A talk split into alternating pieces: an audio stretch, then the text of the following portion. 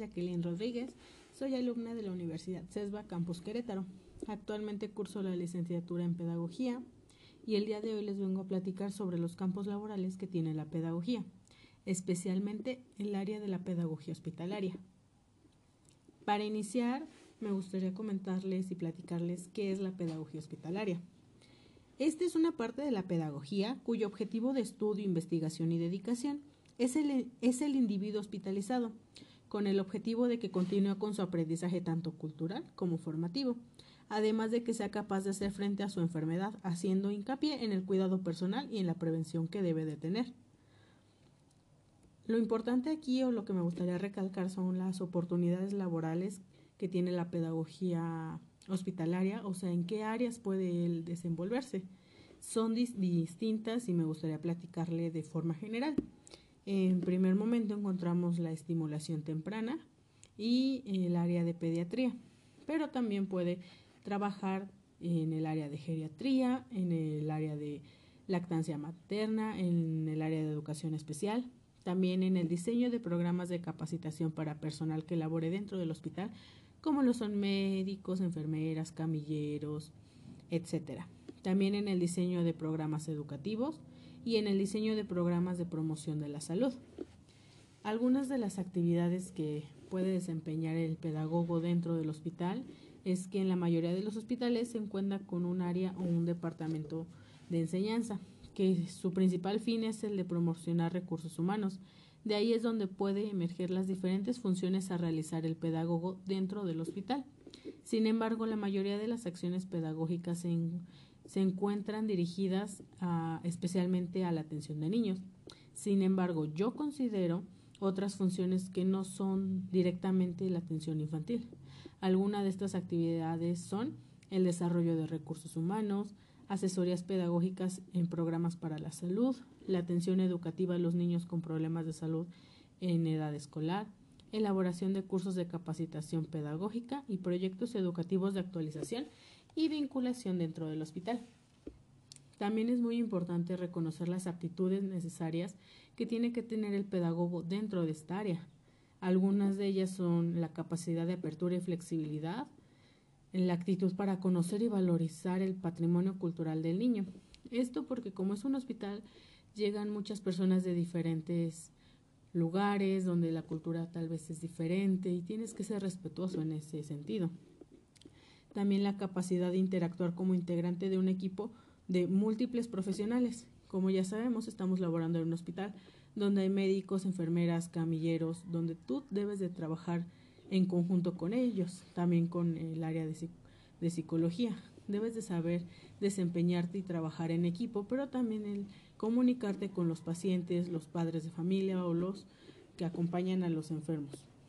También es la capacidad de generar relaciones sociales. Esto es lo que les mencionaba, que tienes que llevarte bien tanto con tu equipo de trabajo, con la persona que estás atendiendo y las, y las personas que lo acompañan mostrar interés con la reflexión permanente, la cooperación y el trabajo compartido y integrar a los padres al proyecto educativo. Este último va relacionado al área infantil, donde sabemos que el acompañamiento es de padres de familia, así que hay que involucrarlos tanto en su educación como en su en el momento que está dentro del hospital. Eh, algo también que me gustaría mencionarles un poco diferente a esto que les he estado platicando es el salario. Regularmente el salario promedio del pedagogo hospitalario en México es de 96 mil al año o 49.23 por hora. Esto quiere decir que al mes su ingreso es de 8 mil pesos aproximadamente. Cabe recalcar que esto puede variar dependiendo en el área que se encuentre. Esto es un aproximado general y también comentarles que conforme vas generando experiencia de antigüedad, este puede llegar a este puede ir aumentando dependiendo en qué instancia o instalación hospitalaria te encuentres. También los conocimientos que requiere el pedagogo dentro de un hospital es la habilidad de adecuar los contenidos al perfil del niño hospitalizado según su diagnóstico, pronóstico y tratamiento. Esto también enfocado al área de niños, como es obvio, esto es porque dentro del hospital el niño lo primordial es su salud. Y tú como pedagogo tienes que diseñar un programa educativo que respete el, el momento en el que el niño tal vez tenga que estar haciendo alguna terapia, tenga que estar recibiendo un medicamento, tienes que saber diseñar estos programas. También poseer una metodología de trabajo que respete los tiempos y modalidad de internación y el tipo de tratamiento implicado. Esto va vinculado con lo que ya les comentaba anteriormente, un curso básico de primeros auxilios, ya que como se encuentran dentro de un hospital, debes también ser consciente que si llega a haber una emergencia tienes que saber cómo actuar básicamente o los conocimientos básicos y una capacidad de investigación. Como trabajamos dentro de un hospital y a diario va a haber personas enfermas, no nada más niños, tienes que saber qué enfermedad padece a la persona que estás cuidando o estás diagnosticando en este proceso de enseñanza-aprendizaje, qué limitaciones le impide su condición, qué otras son las que desarrolla más para que así tú puedas diseñar tu plan de cómo poder ayudarlo. También sobre la experiencia para poder laborar dentro de un hospital, eh, la pedagogía hospitalaria no se enfoca tanto en la experiencia, si ya has trabajado o no dentro de un hospital, sino que al momento de ser contratado se basa más en el conocimiento que tú tienes, todo lo que ya les había mencionado, ya que como se trabaja en un hospital no es de que tengas que aprender a la primera.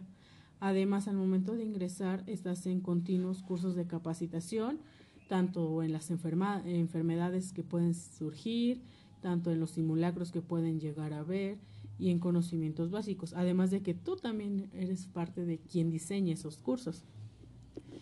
Ahora bien, me gustaría compartirles una opinión personal, una reflexión. Este, a mí me gustaría elaborar dentro de la pedagogía hospitalaria, ya que mi primera mi primer acercamiento a un hospital fue durante mi preparatoria. Yo estudié en una preparatoria técnica, la cual era de poricultura. Y al momento de realizar yo mi servicio social, lo enfoqué al Hospital del Niño y la Mujer, que se ubica aquí en Querétaro, y en el cual me asignaron al área de lactancia materna. Esta área se enfocaba pues enseñarle a las mamás que habían tenido recientemente sus pequeños, el cómo debe ser el apego, toda la información de la lactancia, etcétera. Bueno, yo dentro de este hospital estuve durante seis meses donde pues por por cosas enteras, ¿no? O sea, tú lo vives. Recuerdo que yo dentro de ese hospital atendía en tocología, la cual es el área donde dan a luz los, las madres, ya sea de forma natural o por cesárea. Yo estaba en esa área porque al momento de que ellos dan a luz, a la hora se tiene que realizar el apego o inmediatamente, que es lo correcto. Y a veces hay que ayudarlas, hay que orientarlas y yo estaba en esa área. Y bueno, recuerdo que había ocasiones donde pues realmente no tenía yo mucho trabajo y tenía que es lo que les menciono, dentro de un hospital tienes que ser cordial y saber que trabajas en conjunto, ya que había ocasiones donde yo no tenía trabajo y tenía que ayudar a las enfermeras, a los doctores, en pasarles instrumento, en ayudarlos y más que nada en esa área que era tocología que regularmente tanto los enfermeros como enfermeros, enfermeras, médicos y médicas estaban trabajando constantemente, yo tenía que ayudarlos y veía ese trabajo en equipo que tienes que hacer.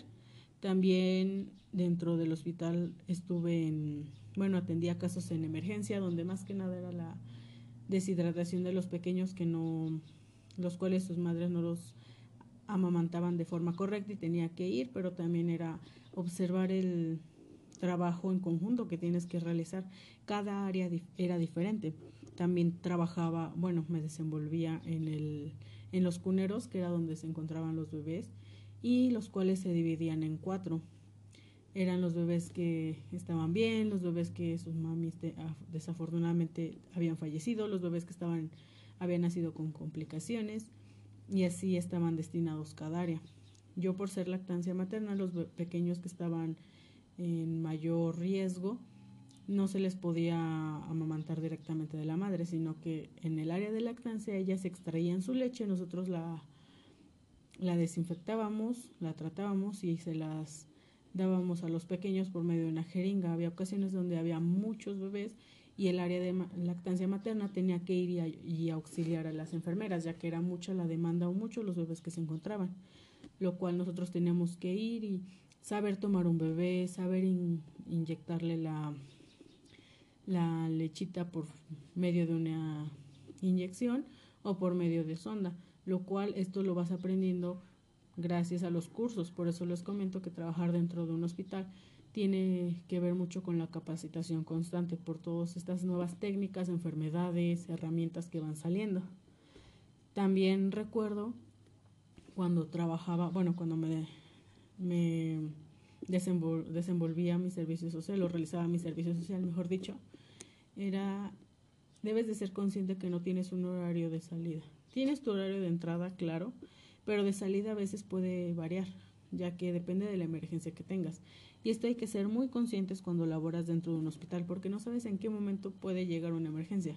Como les digo, yo formaba parte del área de lactancia materna, que no tiene que ver mucho con estas emergencias que se tienen que hacer, que llegan y que tienes que quedarte o extenderte más, pero sí lo llegué a ver. Por eso es muy importante el que esto lo tengan en cuenta las personas que les gustaría meterse a la pedagogía hospitalaria.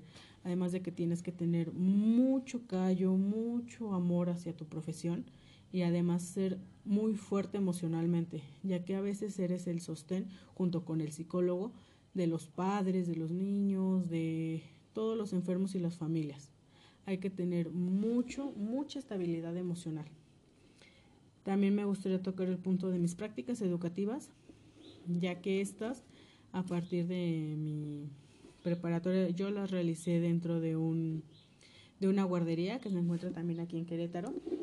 Y esto lo relaciono ya que dentro de mi grupo yo fungía como maestra encargada de preescolar. Recuerdo que un día llegó un pequeñito con síndrome de Down. Tuve que adaptarme yo a él y él a mí, yo investigar sobre pues su condición de vida diferente, sus limitaciones, qué oportunidades tenía, adaptar todo mi currículum para llevarlo a cabo y poder ayudar al pequeño.